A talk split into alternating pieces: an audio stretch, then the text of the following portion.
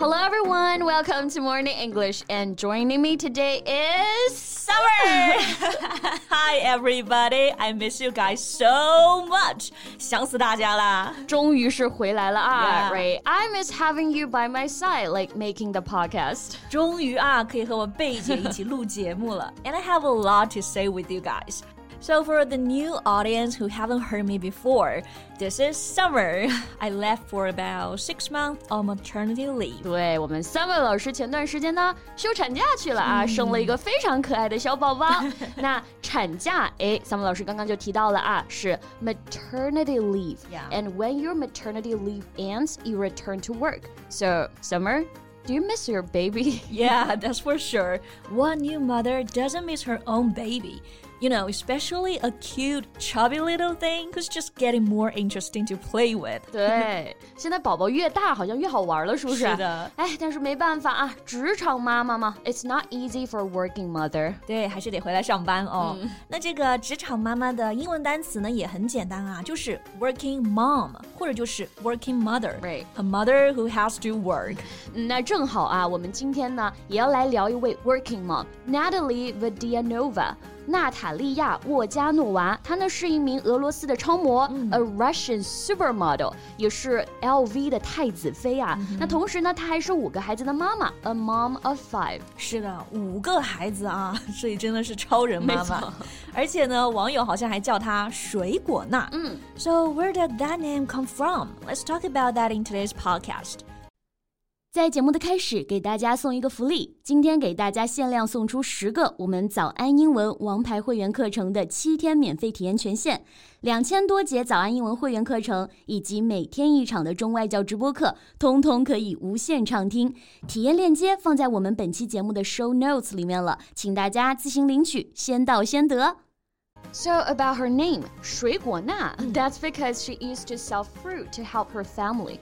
Her father left the family when she turned 11. One of her younger sisters was disabled. So she said, I know what sidelong glances, spitting, swearing are, what absolute poverty is. 嗯，这么美丽的超模背后啊，还有着这么心酸的故事啊。她的爸爸呢抛弃了他们，一个妹妹还有残疾，她就只能去卖水果帮妈妈做事。 所以成长过程中啊，是受够了 sidelong glances 大家的斜视，spitting 还被吐口水，swearing 被骂脏话，还有 absolute poverty 极度的贫穷。所以他从小就很清楚地认识到了就是人生的艰难和责任，所以呢性格真的也是很硬核啊。是的，不过也熬过来了啊。现在呢，他是 LV 的太子妃啊，the wife of Anthony Arnold。Heir of the LVMH fashion house, the son of the founder. 对，LVMH，哎，这个很多朋友应该都知道啊，是目前的最大的一个奢侈品的集团，它的名下全是我们眼熟的一些奢侈品牌。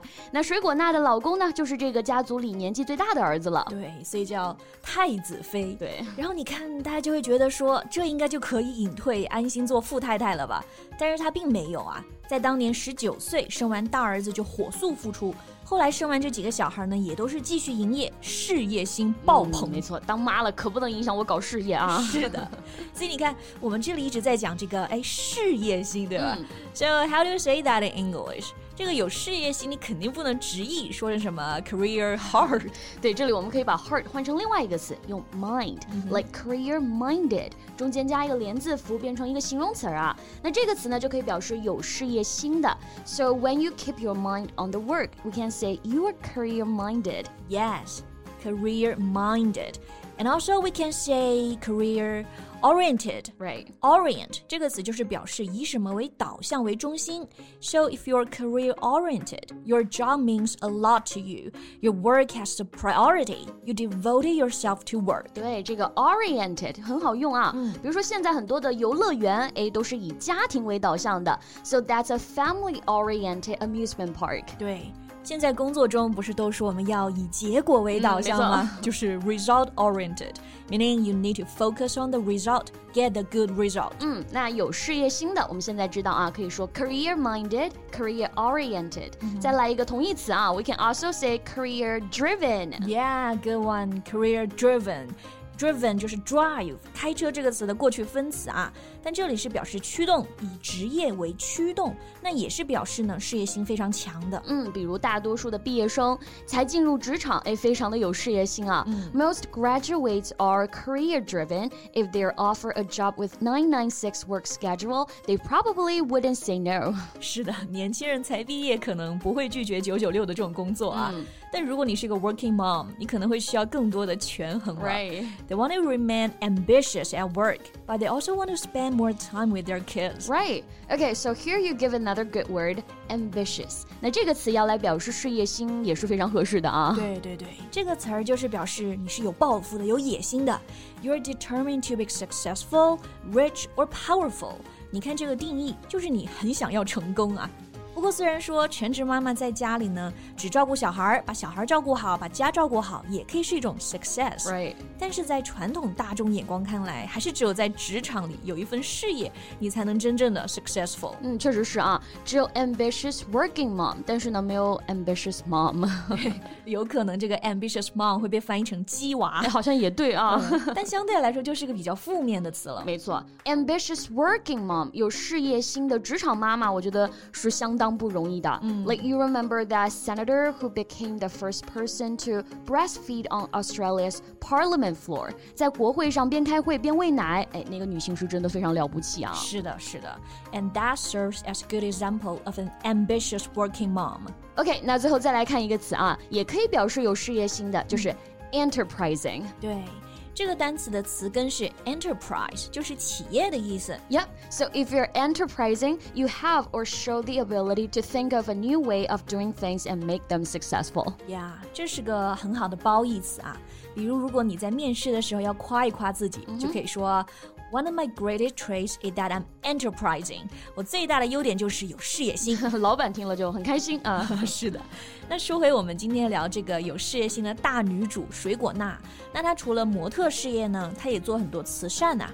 After she left the catwalk, she mainly engaged in charity work. Yeah, she helped a lot of children with special needs and their parents. Not only does she have the body, but also the heart of an angel. 是的， 所以这位水果娜呢是真传奇大女主啊。那我们今天呢也跟着她学了不少好用的表达。Yeah, so let's call it a day. That's all the time we have for today. 今天我们就先聊到这儿。嗯，再次说一下，能回来跟大家谈天说地很开心。嗯，那我们就下期再见。So thank you so much for listening. This is Blair. This is Summer. See you next time. Bye. 今天的节目就到这里了。如果节目还听得不过瘾的话，也欢迎加入我们的早安英文会员。